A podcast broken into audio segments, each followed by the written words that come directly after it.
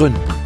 Stefanie Schuknecht im Gespräch mit Menschen, die innovative Ideen umsetzen und vorausdenken für ein zukunftsfähiges Bayern, das auch den künftigen Generationen eine lebenswerte Umwelt und sozialen Zusammenhalt bietet. Als Sprecherin für Startups und Gründerszene der Grünen Fraktion Bayern lade ich spannende Persönlichkeiten zum Gespräch ein, die uns heute schon Lösungen für morgen aufzeigen. Heute mit Patricia Müller von Few Wardrobe. Patricia Müller ist Gründerin und Inhaberin des Modeunternehmens Few Wardrobe, das hochwertige und langlebige Kleidung für alle erschwinglich machen möchte und dabei auf natürliche Ressourcen, Nutzung von Stoffüberproduktion und kurze Transportwege setzt. Sie ist gelernte Schneiderin und studierte darüber hinaus Bekleidungsingenieurin an der FH Albstadt und dem Fashion Institute of Technology in New York. Nach verschiedenen beruflichen Stationen in der Bekleidungsbranche, zum Beispiel bei Escada und Hugo Boss und einem Sabbat-Halbjahr, gründete sie Anfang 2018 im schwäbischen Kloster Beuren das Unternehmen Few Wardrobe. Heute dreht sich alles um das Thema Mode. Kleidung, da erleben wir wirklich große Extreme. Billigstware unter fragwürdigen Bedingungen in Fernost hergestellt, bis hin zum Designerluxus. Im Jahr 2020 gaben die deutschen Privathaushalte nach vorläufigen Angaben rund 65,3 Milliarden Euro für Bekleidung und Schuhe aus. Das Umweltministerium führt auf seiner Webseite die traurigen Zahlen zum Thema Fast Fashion auf. Jeder Deutsche kauft im Jahr im Schnitt 60 neue Kleidungsstücke, wovon jedes fünfte fast nie getragen wird. Auch wenn einige große Bekleidungsketten mit Recyclingmaßnahmen werben, wird nicht mal ein Prozent des Materials wiederverwendet. Altkleider werden zu 80 Prozent verbrannt oder vernichtet. Die restlichen 20 Prozent enden als Putzlappen oder Dämmstoffe. Ihr seht also, beim Thema Mode geht es zum einen um menschenwürdige Arbeitsbedingungen, um nachvollziehbare Lieferketten, aber auch ganz klar um ein ökologisches Problem. Wir können es uns nicht leisten, mit unseren Ressourcen so verschwenderisch umzugehen. Aber wirklich nachhaltige Mode, geht das überhaupt? Liebe Patricia, ich freue mich wirklich total, dass wir uns heute hier in Augsburg treffen können natürlich frisch getestet und alles. Und äh, aber das ist wirklich ja, man freut sich ja schon äh, heutzutage, wenn man sich mal wieder persönlich gegenüber sitzen kann. Und diese ganze Zeit vom Social Distancing, wir haben, glaube ich, alle jetzt langsam genug. Und insofern ist es für mich ein Auftakt in ein bisschen Normalität, dass wir uns wieder gegenüber sitzen können. Und heute zum Podcast Grün Gründen freut mich wirklich sehr. Fangen wir doch gleich mal direkt mit unserem Thema heute an. Mode. Ja, ähm, was hast du denn heute aus deinem Kleiderschrank geholt und für dieses Gespräch angezogen? Und sind es vor allem eigene Sachen oder gibt es auch noch anderes, was du trägst? Äh, zunächst mal vielen Dank für die Einladung. Ich bin auch total froh, mal wieder draußen zu sein. äh, natürlich habe ich Few an. Ähm, wenn man jetzt außer Haus geht, überlegt man sich natürlich schon, ha, nicht nur im Atelier, also äh, greift man natürlich auf die Fuse-Sachen zurück, äh, aber vor allem einfach weil das die unkomplizierteste Wahl ist. Ich greife einfach ein Oberteil und eine Hose und äh, deswegen auch heute die Few Denim und eine Few Bluse und äh, um es einfach unkompliziert zu halten. Mhm. Schaut sehr gut aus. Das, äh, genau. Ähm, kaufst du denn überhaupt noch woanders ein und worauf achtest du, wenn du dir was anderes kaufst? Zugegebenermaßen äh, gab es ja eine Zeit vor Few. Und vor Few äh, habe ich auch durchaus nicht wenig konsumiert. Ähm, und äh, ich würde natürlich jetzt nicht alles äh, wegwerfen, nur weil ich mich jetzt der, dem, dem weniger als mehr verpflichtet habe. Und deshalb habe ich natürlich auch noch einen gewissen Fundus, den ich hier auftragen kann. Also ähm, Bedarf besteht nicht wirklich. Aber ja, wenn ich natürlich ähm, neue Produkte kaufe, dann gucke ich mir vor allem die Transparenz und die Glaubwürdigkeit von anderen Labels an. Nachhaltigkeit hat ja auch schon so, ist so ein weites Thema und ähm, ich, ich möchte gerne Labels vertrauen. Wichtig ist da vor allem, das sind, das sind Labels wie T-Shirt-Labels, wie Funktionsschnitt, wo ich weiß, was sie machen oder ähm, ja, Jeanshosen sind auch einfach so wichtig, dass, dass einfach auch da so eine Transparenz ist, was, ist, was, was wird ein Abfall produziert, wo kommt die Baumwolle her, weil das natürlich auch ein Produkt ist, das sehr ressourcenintensiv ist. Und da gibt es einfach wirklich Labels, weiß nicht, ob sie nennen eben nur die Jeans oder so, äh, die, die einfach wirklich transparent sind und wo man alles nachvollziehen kann. Und denen ich eben auch glaube, dass ich mhm. äh, ein gutes Produkt kaufe zu einem richtigen Preis und sie sich auch um, um unsere Umwelt und um das, was danach kommt oder was mit anderen Menschen passiert, einfach auch am Herzen liegt. Mhm. Und jetzt bist du ja total vom Fach. Das heißt, für dich ist es vielleicht eher offensichtlich, ob ein Label ein glaubwürdiges ist oder nicht. Hast du das Gefühl, dass für die durchschnittliche Kundin oder den durchschnittlichen Kunden äh, das ersichtlich ist? Also gibt es genug Informationen über Nachhaltigkeit, Fairness in der Produktion für die Kundinnen? Ich glaube, es gibt überwältigend viel Informationen, was ich leider nicht unbedingt als positiv sehe, weil ich glaube, es gibt so viel Information, dass man ganz, sich, sich wirklich sich reinarbeiten muss und äh, viele Labels oder, oder ähm, auch ähm, ja, Siegel sind auch sehr undurchschaubar und die textile Wertschöpfungskette ist sehr komplex. Und äh, es gibt ganz wenige oder kaum ähm, Labels, die, die alles abdecken und die ganze Lieferkette abdecken. Also zum einen decken sie vielleicht die äh, Pestizide, Chemikalien, die verwendet werden, abgedeckt werden, aber die sozialen Standards werden nicht berücksichtigt. Deswegen tue ich mich mit, mit diesen Labels ein bisschen schwer. Äh, muss aber auch ehrlich gesagt zugeben, dass es natürlich jetzt bei Few als kleines Label auch einfach aus, aus ökonomischen Gründen im Moment auch einfach überhaupt noch nicht nicht sinnig war, über, über solche Siegel nachzudenken, weil die natürlich auch alles, die kosten einfach Geld und äh, brauchen auch eine größere Organisation und Kapazitäten, um es auch zu bewerkstelligen. Von dem her, als Konsument finde ich, dass es sehr viel ist. Mhm. Und, äh, aber als, als Unternehmerin habe ich mich sicher noch nicht gut genug in das Thema eingearbeitet, als dass ich jetzt beurteilen könnte, was für mich das Richtige wäre. Genau, aber da, da, ist, da ist viel Information da auf jeden Fall. Und wenn man sich als Kundin informieren möchte, dann kann man das sicher. Mhm. Jetzt schauen wir uns doch mal dein Unternehmen an. Ähm, du gehst einen ganz anderen Weg als die großen Unternehmen. Erläuter uns doch mal deine Philosophie. Was steckt denn für dich dahinter? Also wie der Name ja schon sagt, äh, der recht zufällig eigentlich entstanden ist, aber der sich jetzt komplett durchzieht, ist wirklich Few weniger. Es geht wirklich um weniger bei allem. Und Few, also der Name weniger, eben zieht sich durch alles durch. Sowohl durch die Anzahl der Modelle oder das Produktangebot, wie aber auch ähm, die schlanken Strukturen, die in der Organisation sind.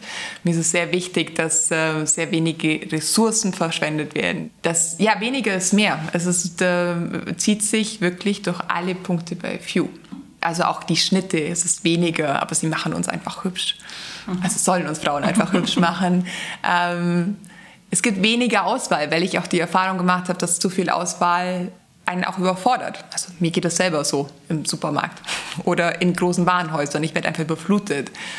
Und ähm, das ist eben der Gedanke dahinter. Wenige und dafür einfach gute Qualität. Und äh, ist meiner Meinung nach auch die ähm, einzig wahre Form von Nachhaltigkeit, weniger zu konsumieren. Mhm. Das heißt, also rauskommt dann so ein Capsule Wardrobe für die Frau sozusagen. Genau. Also das ist sozusagen so der das Ideal ja. ist. Ich habe da irgendwie ein paar so äh, Teile drin hängen und die lassen sich immer kombinieren ja. und man muss nicht lang drüber nachdenken ja. sozusagen. Okay. Ähm, welchen Weg nimmt denn jetzt bei dir ein Kleidungsstück wirklich vom ersten Entwurf bis es dann bei der Kundin ist? Also beschreib doch mal, mhm. wie das läuft. Also wir entwickeln ja quasi ein ganzes Jahr. Also ich überlege mir dann, was soll es in diesem Jahr geben von Few. Und das, das, entsteht eigentlich schon davor. Also man sieht schöne Schnitte oder man sieht schöne Farbpaletten äh, und sagt, ah, das wäre die schöne Farbpalette fürs nächste Jahr. Und, ähm, und dann schaut man sich an, oder ich schaue mir dann an, welche Modelle passen denn auch zu der, zur jeweiligen Jahreszeit und was passiert, passt natürlich auch zur Kundin. Das ist natürlich der, der Dreh- und Angelpunkt von allem, was wir tun. Und ähm, Ende des Jahres wird dann schon, werden schon die ersten Skizzen gemacht und so die, die Ideen verfeinert und äh, eben dann ja, geht es um die, um die Beschaffung von den Stoffen. Ist ja das Erste, was wichtig ist. Auch da suche ich wirklich so wenig Stoffe wie möglich und versuche natürlich auch Modelle mit, also mit den gleichen Stoffen zu verarbeiten, damit auch da weniger Komplexität einfach entsteht, was es in, in, auch in der ganzen Struktur einfacher macht. Und ähm, ja, Corona hat jetzt dieses Mal ähm, hat die Beschaffung etwas anders gemacht und ich habe sie wirklich online beschafft. Ich ähm, kaufe die Stoffe in Italien und zwar bei einem Lieferanten, der Überschüsse, der Überschüsse, Stoffüberschüsse von sehr, sehr hochwertigen italienischen Stofflieferanten verkauft. Und ähm, da war ich bis jetzt immer vor Ort, aber dieses Jahr war es äh, aufgrund der Situation einfach so, dass ich äh, in die Farbpalette geschickt habe, gesagt habe, was ich, welche Art von Stoffen ich brauche und wir haben dann einfach über Video und Fotos äh, die, die Muster ausgesucht und hatten dann auch das eine sehr schnelle Auswahl und eine schöne Auswahl und eine sehr fokussierte. Und äh, im Anschluss haben sie mir dann die Stoffproben geschickt und dann ich, konnte ich sie natürlich auch fassen, weil das ist natürlich bei Stoffen unglaublich wichtig. Und da, auf der Basis habe ich dann bestellt. Also es war, es war viel fokussierter als die Jahre davor, weil man natürlich, wenn man sonst in seiner Unmenge von Stoffen steht, schon auch mal ein bisschen abgelenkt ist. Aber ja, es war, war gut. Und dieses, dann mache ich die Fotos und nähe sie alle mal aus den Stoffen. Und dann shooten wir die, das komplette Jahr auch auf einmal. Und dann kommt eigentlich so diese feinteilige Produktentwicklung. Dann fangen wir an, die Schnitte machen zu lassen. Also wirklich die, die, die Produktionsschnitte für alle Größen. Und dann werden ja die Teile von, von Monat zu Monat neu gelauncht. Die Kunden bestellt über einen Online-Shop oder persönlich, kommt auch schon mal vor. Danach wird es zugeschnitten es wird ja alles bis auf die, bis auf die Lederwaren und auf ähm, das Jackett wird ja auch von mir selber noch genäht im Moment. Und wird genäht, verpackt und geht dann an die Kundin. Zwischenzeitlich, wenn es so vor allem um so um Hosen geht, die ja so individuell sind wie wir Frauen selber, frage ich auch sehr gern mal nach, nach den Maßen und um einfach mal die Schnitte nochmal ähm, anzugucken, ob denn das auch wirklich so, so passt oder ob ähm, ja, ob die Größe, die ausgewählt wurde, wirklich die richtige ist, um, um natürlich auch der Kundin sofort das richtige Produkt zu geben, das sie reinschlüpft und es passt gleich. Das ist bei einer Bluse nicht so wichtig, aber zum Beispiel bei einer Hose. Das äh, bringt auch einen schönen Kontakt zur Kundin und man lernt sehr viel ähm, und äh, genieße ich sehr. Mhm. Genau, dann ist es fertig und dann wird es an die Kundin geliefert und äh, die freut sich hoffentlich. das klingt erstmal toll, aber auch schon teuer und ziemlich exklusiv. Wie, sag ich jetzt mal, sehen es denn deine Kundinnen? Vielleicht wollen wir da mal kurz reinhören, was eine von deinen Kundinnen sagt äh, zu deinen Produkten. Und dann äh, können wir ja mal anschließend drüber sprechen, wie du das einschätzt. Wir sind uns, glaube ich, alle einig, dass in der momentanen Zeit einfach ein Überangebot in der ähm, Modeindustrie vorhanden ist. Ja. Sehr viel wird auf den Markt gebracht zu sehr günstigen Preisen. Und ähm, ich bin mir nicht sicher, ob ähm, die Kunden und die Konsumenten sich jedes Mal fragen, wie so etwas überhaupt äh, geschehen kann, dass ein T-Shirt so günstig verkauft werden kann. Wenn man sich dessen bewusst ist und vielleicht auch nicht äh, mit diesem furchtbaren Trend mitgehen möchte, ähm, dann ist Few wirklich ein Highlight. Denn Few entspricht dann wirklich dem Zeitgeist zu sagen, dass äh, weniger mehr ist und man sich fokussiert auf wenige qualitativ hochwertig, gut verarbeitete Teile, die auch gerne ein bisschen mehr kosten dürfen, weil sie halt einfach lange halten, vielleicht sogar ein Leben lang. Denn sie sind so zeitlos, dass man äh, sie auch immer wieder anpassen kann und verändern kann. Und ähm, das finde ich herausragend an Few, dass ich das Gefühl habe, dass ich mir etwas Gutes tue, weil ich mir etwas Besonderes leiste und im selben Atemzug auch einen Beitrag dazu leiste, dass wir ähm, unseren Planeten nicht weiter beschweren. Ja, das fand ich jetzt total spannend, weil äh, es ja wirklich darum ging, ein Teil, das ein, ein ganzes Leben lang begleitet, sozusagen, dass das am Ende rauskommt. Und das ist natürlich aus der Nachhaltigkeitssicht das ist genau das, was wir eigentlich anstreben sollten. Und wenn man dann eben einen Preis sieht, der fürs ganze Leben angesetzt ist, dann relativiert sich doch eigentlich wieder, oder? Teuer ist ja auch eine subjektive Geschichte. Few ist sicher nicht billig, aber es ist sicher auch nicht teuer. Ist, man darf ja nicht vergessen, dass es ein Handwerk ist. Es steht ein Handwerk dazwischen. Auch wenn wir ähm, oder dahinter. Auch wenn wir natürlich in den letzten Jahrzehnten verlernt haben, dass es ein Handwerk ist, weil wir es einfach outgesourced haben auf das, zum anderen Ende der Welt, ähm, ist es aber auch da ein Handwerk. Und äh, wir würden ja auch nicht in Frage stellen, was unser Klempner von uns möchte. Und wir würden auch nicht in Frage stellen, was äh, jeder andere Handwerker von uns möchte. Aber wir haben es einfach verlernt oder man hat es uns einfach auch beigebracht, weil wir einfach für Kleidung nichts mehr, nichts mehr bezahlen. Wirklich, wir zahlen für ein T-Shirt weniger als für einen Kaffee, den wir uns auf den Weg holen. Ähm, und deshalb ist teuer eine total subjektive Geschichte. Aber natürlich, das Produkt hat seinen Wert. Es ist nicht billig, es ist aber nicht überteuert. Das war mir immer sehr wichtig, dass es einfach, äh, dass es wenig Menschen ausschließt. Also ein Few-Produkt kann man, auf das kann man sparen. Es gibt natürlich viele Luxuslabels, ob nachhaltig oder nicht, die sind einfach so unfassbar teuer, auf die kann man nicht mal sparen. Also oder zumindest ähm, sieht man es nicht ein, wenn, ein, wenn eine Jacke oder wenn, wenn ein Pullover 1200 Euro kostet, auf den spare ich erstmal nicht. Also da muss ich schon ein ganz großer Modefreak sein, der, der, der ganz große Leidenschaft hat. Aber auch beim Pew-Produkt kann man auch mal sparen. Wenn ich sage, ich brauche jetzt einen schwarzen Blazer und der kostet einfach 390 Euro, dann, dann, dann ist es ein Betrag, wo ich ja weiß, es ist ein Produkt, das ich auch lang habe, ähm, das ist möglich, darauf zu sparen. Davon bin ich überzeugt. Und äh, also von den Kundinnen wird auf jeden Fall gespiegelt, dass es äh, ein absolut fairer Preis ist. Der natürlich auch zustande kommt, weil ich ja auf den Einzelhandel verzichtet habe und das sehr bewusst.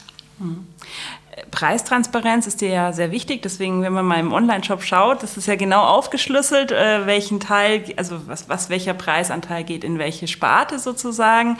Ähm, wie schaffst du es denn eben, du hast es schon ein bisschen gesagt, wie du es schaffst, aber wie schaffst du es denn, äh, die Preise erschwinglich zu halten? Also vielleicht kannst du das mal aufschlüsseln, was sonst in den Handel weggeht sozusagen und was du dir sparst, in Anführungszeichen, weil du es direkt verkaufen kannst. Also ich glaube, ich würde es jetzt nicht vorrechnen. Mhm. der, nein, nein, du musst aber, jetzt auch nicht. Grundsätzlich muss man auch, also in der, in der Mode gehen leider nur durchschnittlich 20 Prozent ins Produkt. Was ins Produkt geht, heißt an Stoffen und an Arbeitskraft. Und das ist sehr wenig. Und in den Handel geht einiges. ähm, und ich habe einfach mit Hue versucht, die Produktqualität wieder zu erhöhen. Oder das war einfach ein Wunsch, weil äh, auch da kommen wir wieder auf die schlanken Strukturen. Mir ist wichtig, was bekommt der Lieferant am Anfang. Und äh, mir ist wichtig, was bekommt die Kundin am Schluss. Und natürlich möchte ich ein, ein ökonomisch solides Unternehmen führen. Also und natürlich braucht für auch Geld.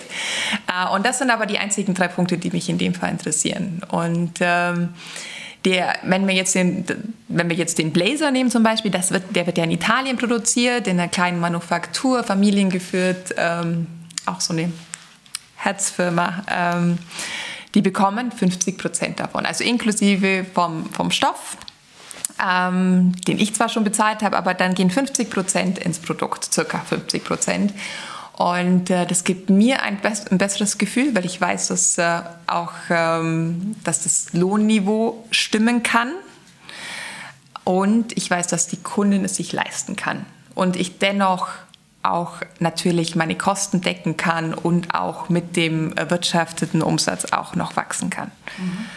Und das war aber die, die Entscheidung gegen den Einzelhandel, hat sich ja jetzt herausgestellt, war nicht die schlechteste Entscheidung, aber es war nie der Gedanke. Es war wirklich, grundsätzlich war der, habe ich auch einige Jahre mal Vertrieb gemacht und ich wusste, ich will es anders machen.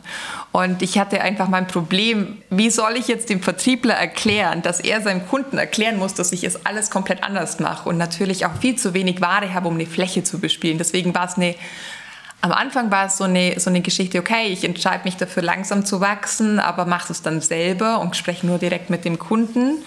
Ähm, das war weniger der Gedanke, dass es online jetzt, dass das online der nächste Weg ist. Natürlich was abzusehen, dass, dass sehr viele Menschen online kaufen, aber das war weniger äh, der Gedanke, als das ist einfach viel zu kompliziert gewesen, wäre jemand zu erklären, warum ein neues Konzept über die Vertriebskanäle, wo natürlich auch jeder daran Geld verdienen möchte, was ja vollkommen logisch ist, ähm, warum das funktionieren kann und wie das funktionieren kann. Jetzt hast du ja schon kurz so ein bisschen Bezug genommen auf das, was du vorher gemacht hast. Du warst ja vorher bei Hugo Boss in führender Position, hast da schon eine eigene Linie verantwortet, hast wirklich auch so die wichtigen Schritte von der Modekarriere durchlaufen. Also Fashion Institute of Technology in New York, bei Escada. Also so von, der, von deiner Vorgeschichte drängt sich jetzt nicht unbedingt das auf, wo du jetzt gelandet bist, sag ich mal. Äh, wann kam denn so der, der Punkt bei dir, wo du gesagt hast, ich möchte es anders machen, ich möchte da raus aus diesem Mühlrad? Also etwas anderes zu machen, der Gedanke kam Anfang 2017. Und es anders zu machen kam Ende 2017. Dazwischen lagen ja wirklich zwölf äh, sehr, sehr, sehr spannende Monate, wo ich auch gar nicht wusste, ob, es, ob ich das wieder machen möchte. Also da war, also als ich mich entschieden habe zu kündigen, ähm, stand das mit der Mode erstmal ganz, ganz fern. Was war sozusagen der Auslöser, dass du dann gesagt hast, okay, ich gehe da jetzt raus? Äh, und was hast du in diesen zwölf Monaten gemacht? Also wie kamst du dann wieder zurück sozusagen zu deiner, ich nenne es jetzt mal Berufung, weil so würde ich es jetzt schon sehen bei dir. 2016 war ein hartes Jahr. Also es war einfach, wir haben sehr viel gearbeitet und ich arbeite sehr, sehr gern viel. Ähm, aber ich habe einfach gemerkt, irgendwie, irgendwie zehrt es mich aus. Ich bin aber nicht natürlich nicht nur vor diesem Jahr, sondern es waren natürlich einfach die, die vergangenen 15 Jahre wahrscheinlich. Und meine Schwester ist eine sehr gute Ratgeberin. Sie hat mir ein Buch empfohlen, Wiedersehen am Ende, äh, im Café am Ende der Welt, so heißt es genau. Und sie macht das immer sehr, sehr subtil mit diesen Tipps und ich höre da jetzt schon drauf. Und ich habe es dann gelesen im Januar 2017 und es geht einfach auch darum, dass, dass eine Frau etwas verloren, überarbeitet, äh, in den Café strandet und dann plötzlich erkennt, es ist wirklich noch das Leben, das sie führen möchte, um das mal auf die Basis zurückzuführen. Und da schon bei, bei, bei der Hälfte des Buches wusste ich, oder ich habe mir einfach die Frage gestellt, ist das wirklich das Leben, das du führen möchtest? Ich meine, ich war damals 36 und äh, irgendwie, das kann es jetzt noch nicht sein. Und äh, habe dann entschieden, ich muss kündigen. Also da, da war ich auch recht schnell. Das, ich glaube, es hat zwei Tage gedauert. Ich habe es mir dann noch ein bisschen überlegt. Ich habe erstmal meine Wohnung gekündigt und habe dann zum Quartal äh, gekündigt, meinen Job. Und ähm, war ja dann auch noch mit, bis Mitte des Jahres auch, auch, auch in, in der, im Angestelltenverhältnis. Genau, im Halbjahr bin ich dann gegangen und habe dann erstmal eine vierwöchige Farewell-Tour hier gemacht. Also war da mit Freunden viel unterwegs und meiner Familie und habe ganz viele Dinge einfach gemacht, die ich schon ewig nicht mehr getan habe. Und äh, bin dann mit einem One-Way-Ticket nach Bali geflogen. ja, sehr klischeebehaftet. Gibt auch äh, Filme, die ja, genauso. Genau. Ich erinnere mich da an einen bestimmten. Sandra ja. Bullock, glaube ich. Nein, Julia Roberts. Ach, Julia Roberts. Oh, jetzt ist es äh, peinlich, ja. Okay, aber. Äh, ja, das war das Erste, was ich mir immer anhören musste. Äh, ja, und dann saß ich auf Bali und an dem schönsten Ort der, der, Welt und ich war einfach ganz schlecht im Sabbatical machen. Ich war wirklich. Ich, hatte, ich hatte keine Lust, mit irgendjemandem zu sprechen. Ich war wirklich. Ähm, also, ich war einfach auf das auf mich zurückgeworfen. Und das kennt man ja so auch nicht. Und ich musste das erstmal lernen, auch ganz hart lernen, wenigstens am schönsten Ort der Welt. Ähm, und habe mich aber wirklich am zweiten Tag schon wieder in der Coworking Space angemeldet, um zu arbeiten. Also ich saß am zweiten Tag, weil ich nichts mit mir anfangen wusste, konnte, saß ich an meinem Computer und habe Konzepte geschrieben. Und es hat sich natürlich um das gedreht, was ich seit 20 Jahren mache, und zwar einfach Mode. Und ähm, ja, als ich dann aber mich auch so langsam erholt habe und äh, dann auch im Bali ankam und so, habe ich dann natürlich auch andere Dinge gemacht, aber habe dann schon entschieden, also wenn es weitergeht mit der Mode und wie gesagt, 20 Jahre sind ja auch eine Zeit, dann muss es nach anderen Spielregeln gehen. Dann muss es, ähm, dann muss ich es neu denken. Dann muss ich die ganzen Fragen, auf die ich ja auch in meiner in meinem Angestelltenverhältnis keine Antwort bekommen habe, die ich ja durchaus mal gestellt habe, ähm, dann versuche ich mich selber auf die Suche nach den Fragen, äh, Antworten auf die Fragen zu machen. Und äh, genau, dann bin ich noch äh, ein paar Monate gereist, habe eine kleine Weltreise gemacht. Auch in Anbetracht der Situation war das auch ziemlich gut, das 2017 zu machen. Und äh, bin dann wieder nach Hause gekommen und habe dann entschieden, dass ich äh, mich selbstständig mache. Mhm. Das ist ja schon ein krasser Kontrast gewesen dann. Also ich war ja schon bei dir zu Hause. Das wissen die Leute ja noch gar nicht, aber das ist Klosterbeuren.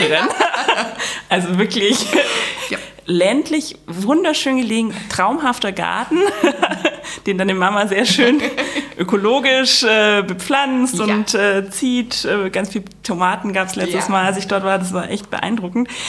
Äh, hast du dann, als du wiedergekommen bist, auch dann entschieden, es passt auch nach Klosterbeuren? Oder hast du kurz schon überlegt, ob du jetzt irgendwie eine Modemetropole aussuchst für deine Gründung? Das habe ich nie überlegt.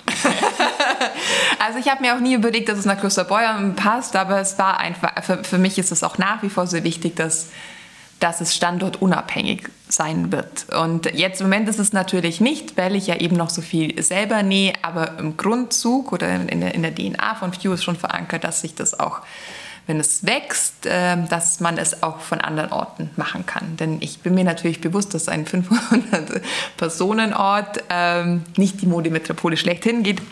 Und damals war es einfach auch eine ökonomische Entscheidung. Ich meine, ich habe da eine Wohnung und ich, äh, ich lebe da, wie du sagst, also sehr idyllisch und äh, auch sehr ruhig, was ich glaube auch sehr gut tut. oder was ich jetzt auch im Nachhinein, auch nach, nach dem Corona ja weiß, wie gut es tut, in der Ruhe zu sein. Und ähm, aber ja, es, es, es muss auch mal von irgendwo anders gehen. Mhm. Hast du dich so, als du dann entschieden hattest, du möchtest gründen, was eigenes, hast du dich gut unterstützt gefühlt? Also hast du irgendwelche äh, Förderprogramme genutzt oder hast du einfach mal wirklich ganz äh, dich auf eigene Füße gestellt ohne externe Unterstützung?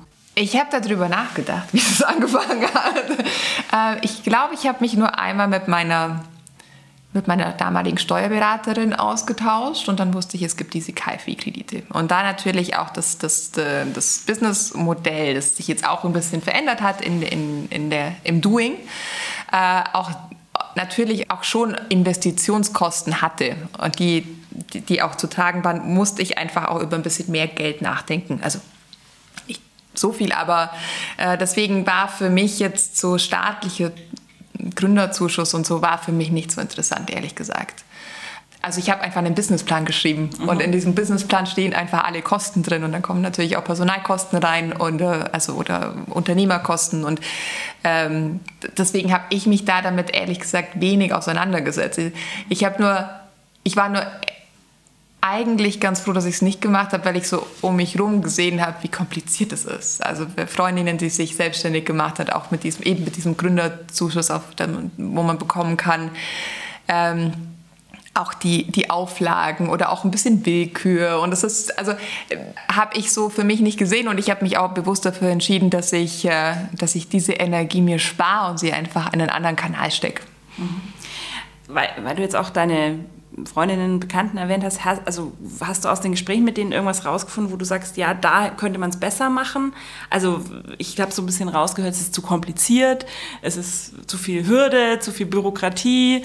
Ähm, ja. Trifft es das? Ja. Oder äh, hättest du noch andere Sachen, wo wir sagen, in Deutschland, in Bayern müssen wir Dinge anders aufziehen? Also ich wie gesagt, ich habe es ja selber nicht durchgemacht, deswegen kann ich es nicht, äh, ich kann es nicht im Detail sagen, aber mir kam es schon vor, einfach viel zu viel Bürokratie.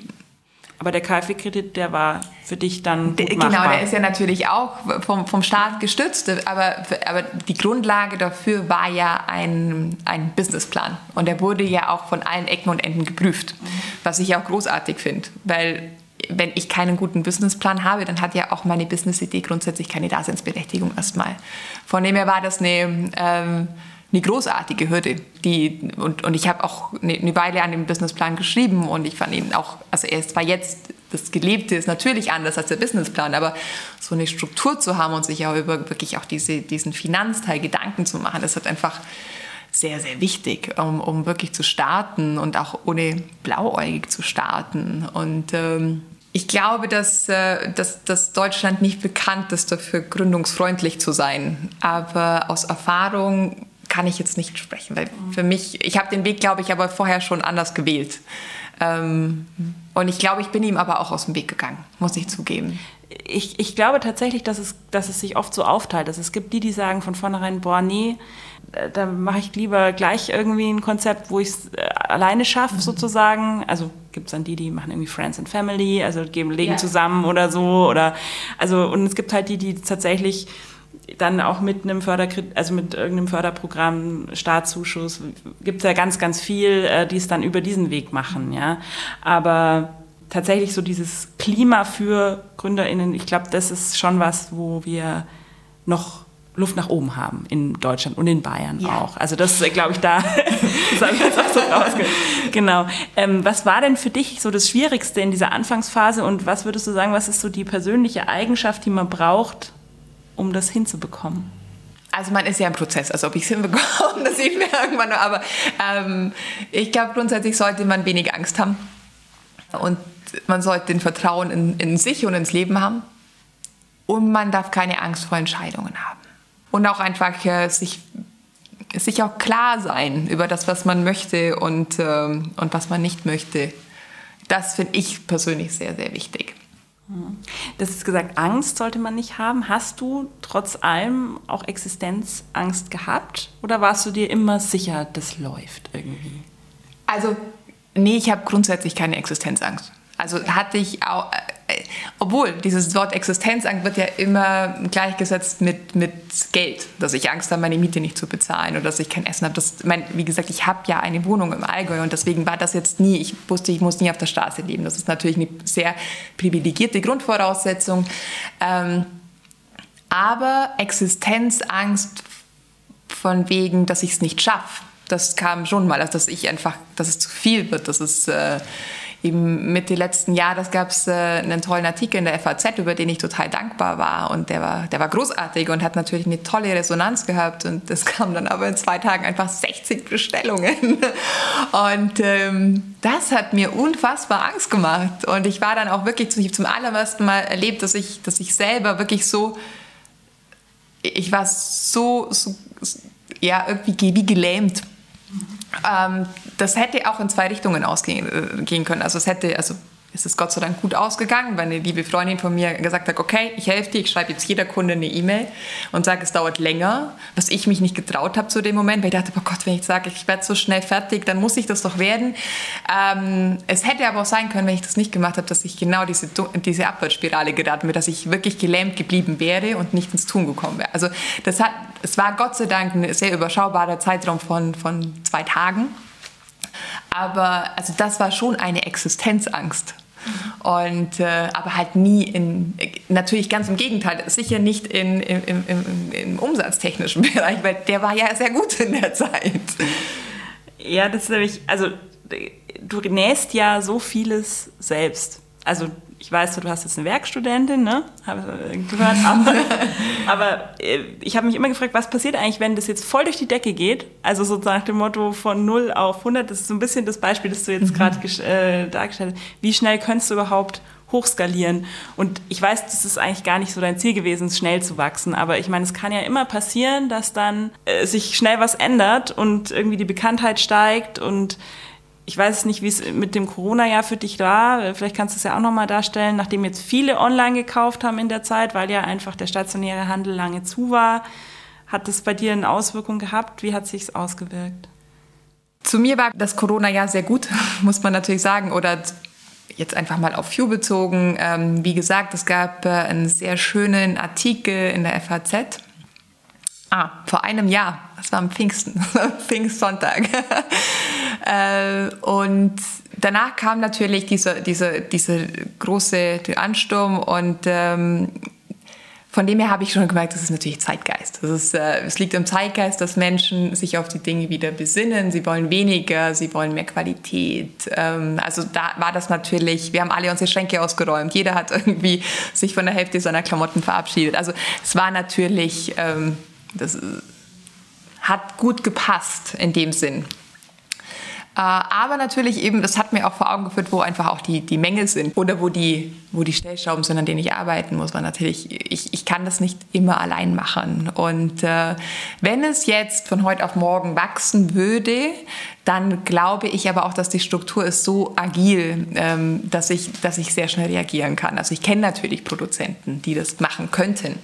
Und äh, vor, vor der Gründung habe ich mir auch in Italien ein paar Unternehmen angeguckt und äh, es gibt in Deutschland auch einige und ich glaube, dass ich dann relativ schnell handeln kann. Und wenn es wieder von heute auf morgen kommt, dann weiß ich auch, dass die Kundin durch das, dass sie auch weiß, dass sie bis zu 15 Werktage auf ihre Modelle wartet, äh, hat sie auch kein Problem, 18 Tage drauf zu warten, weil sie es weiß. Sie lässt sich ja, sie geht ja nicht mit der Erwartungshaltung in die Bestellung, dass sie es morgen hat. Das ist natürlich was ganz anderes. Ich finde jetzt 15 Tage eigentlich für das, was es ist, lächerlich wenig. Also, ich, also ich meine, du, das, das kommt rein und äh, es wird dann produziert erst. Also und wenn es jetzt eine besondere Größe ist oder so, passt manchmal sogar noch an. Also ich meine, das ist ja wirklich fast, also nicht ganz maßgeschneidert, aber eigentlich ist es ja fast also zugeschneidert auf deine Kundin mehr oder weniger. Und dann 15 Tage, also das empfinde ich jetzt persönlich wahrscheinlich sind wir einfach schon ein bisschen äh, anders getrimmt, so von, äh, von dem, ich bestell was und mit Amazon Prime wird's mir am nächsten Tag vor die Haustür gestellt oder so. Aber ich finde es eigentlich für das, was du machst und was da an Prozess abläuft in dem Moment, wo es bestellt wird, ist das eigentlich ja total angemessene Zeit. Das freut mich sehr zu hören. also äh, ich, ich glaube, auch, auch, das muss man sehen. Also jetzt im Moment ist es so, wie es ist. Jetzt sind es 15 Werktage. Wenn es sich geändert, dann ändert sich halt auch mal was an den Tagen oder dann ändert sich. Also ich glaube, da muss man auch wirklich, wirklich agil bleiben und äh, ich meine, die, auch die Modelle, wie sie jetzt kalkuliert sind, sind kalkuliert mit den, mit den äh, Stoffen, die ich jetzt bestellt habe oder jetzt gekauft habe. Die liegen natürlich auf Basis von dem Meterpreis. Ähm, wenn sich das ändert, dann kann auch ein, eine Bluse, eine Baumwollbluse, die vielleicht dieses Jahr 160 gekostet, kann halt im nächsten Jahr auch 180 kosten. Also wenn es sich einfach ändert. Das ist halt, das, das ist aber Transparenz. Das ähm, Genauso mit den Lieferzeiten, auch das kann sich einfach ändern. Okay. Also du hast ja schon davon gesprochen, dass es so ein Zeitgeist ist. Also du gehst eigentlich schon davon aus, dass sozusagen ein, ähm, Bewusstseinsbildung da ist, nachhaltige Kleidung, fair gehandelte Kleidung, vielleicht auch Secondhand, äh, also so Tauschbörsen, so dass das, das ist, was in Zukunft wieder mehr eine Rolle spielen wird, oder? Es spielt ja jetzt schon eine Rolle. Also ich also natürlich muss man ja immer sagen, man, man wenn man mit seinen Freunden spricht, ticken ja meistens alle so ein bisschen gleich. Deswegen ist es nicht immer die, äh, die Wahrheit des Ganzen. Aber ich habe schon das Gefühl, dass es nicht mehr nur eine Nische ist. Wahrscheinlich umsatztechnisch würde, es, würde mir wahrscheinlich jeder was anderes beweisen, aber, aber ich habe schon das Gefühl, auch wenn ich meine Mama angucke zum Beispiel, die, die das ja auch vollkommen verinnerlicht hat und äh, jetzt, natürlich ein ganz anderes Bewusstsein hat, seitdem ich natürlich mich jetzt auch selbstständig gemacht habe. Oder ähm, ja, man trägt das ja weiter und man merkt, die Menschen verstehen es ja, weil es ja auch einfach total einfach zu verstehen ist. Mhm. Jetzt hätte heute, das ist insofern ganz spannend, dass wir uns äh, heute treffen, ja eigentlich das Lieferkettengesetz im Bundestag verabschiedet werden sollen. Es wurde jetzt nochmal vertagt, weil die GroKo, also die Große Koalition, nochmal Abstimmungsbedarf hatte. Es gab da irgendwie äh, Bedenken wegen irgendwelchen Haftungsgeschichten.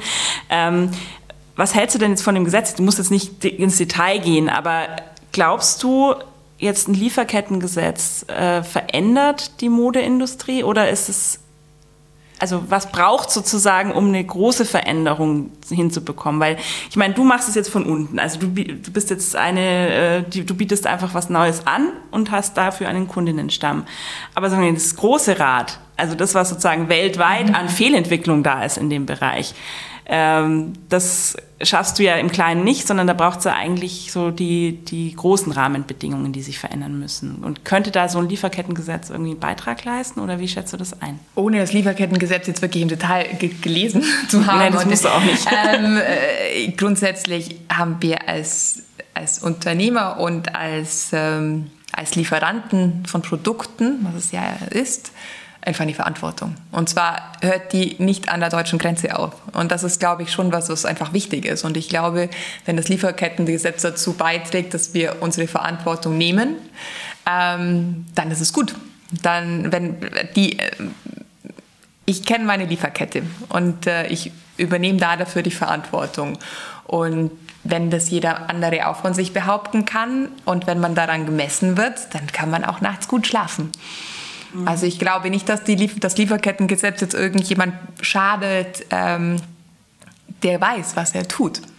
Wenn ich natürlich nicht weiß, was ich tue und wenn ich natürlich einfach nur den besten Preis auf eben wieder am anderen Ende der Welt suche äh, und mich diese Menschen anscheinend nichts angehen, dann wird mir so ein Lieferkettengesetz schaden und das zu Recht.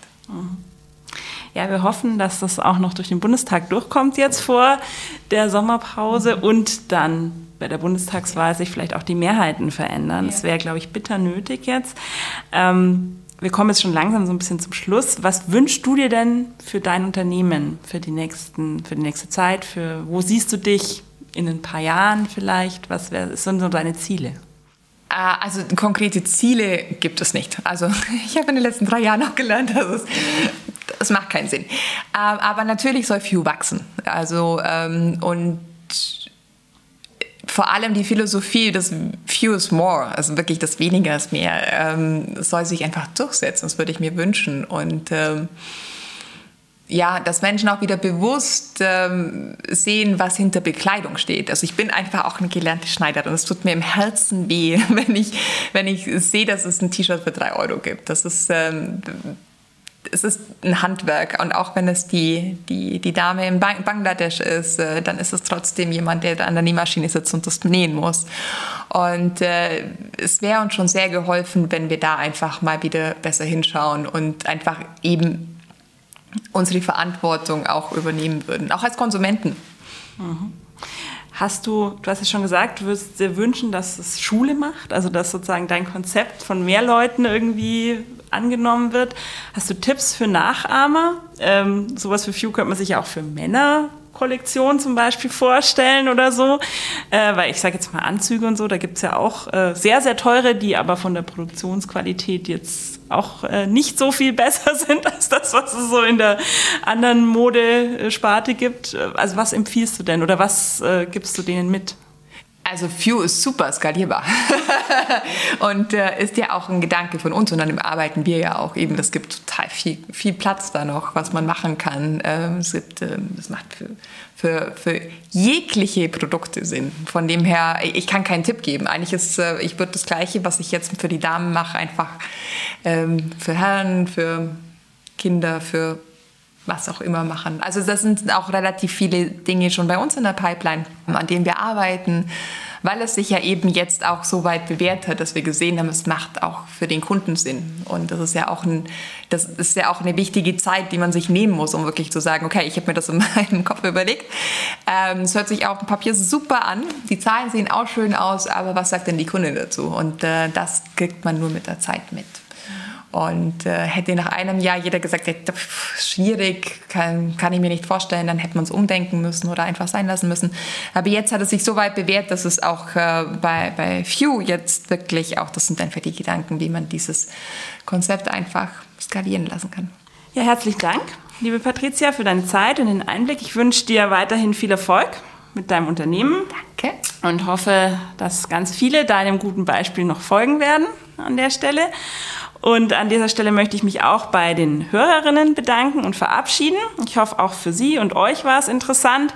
Und bald gibt es schon eine neue Folge. Wir haben Integrate zu Gast. Die haben mit ihrer App eine digitale Integrationsplattform geschaffen. Ihr dürft also gespannt sein. Bis zum nächsten Mal bei Grün Grün.